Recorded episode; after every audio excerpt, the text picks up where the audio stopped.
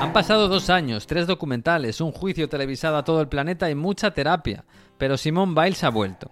Y solo ha necesitado un campeonato del mundo para recordarnos que es la mejor, que posiblemente es la mejor gimnasta de todos los tiempos.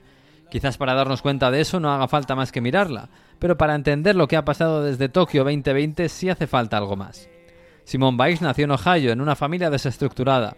Cuando su madre entró en prisión no era más que un bebé y era la tercera de cuatro hermanos que fueron repartidos en el sistema de acogida de los Estados Unidos. Fue rescatada por su abuelo, casado con una segunda esposa en Texas, donde la pequeña Simone fue a vivir con tres años para empezar una vida en familia, con unos años de retraso. Allí fue a la guardería donde descubrió la gimnasia deportiva. Con seis años los instructores la recomendaron empezar a entrenar. Con ocho ingresó en la Academia Bannon. Con 14 hizo su debut en los campeonatos de élite. Con 15 dejó la escuela y se formó en casa para poder dedicar más horas a su entrenamiento. Con 16 era la mejor gimnasta del país y con 17 la mejor del mundo. En los Juegos de Río ganó cuatro medallas de oro y una de bronce. Y así ingresó en el mundo de las celebridades. Bailó en el prime time de la televisión americana, visitó la Casa Blanca y escribió una autobiografía animando a las niñas a cumplir sus sueños. Eran años felices, o lo parecían. Llegaron los Juegos de Tokio y la niña indestructible se quebró un poco. Para sorpresa de todos, en mitad de la competición, Simone Biles se abandonó antes de las finales. Por salud mental, dijo. Sufría un mal conocido como los jips, una especie de mareos, un fenómeno psicológico que le hacía perder el control y caer, con el peligro que eso conlleva a personas que saltan dos metros dando vueltas en el aire.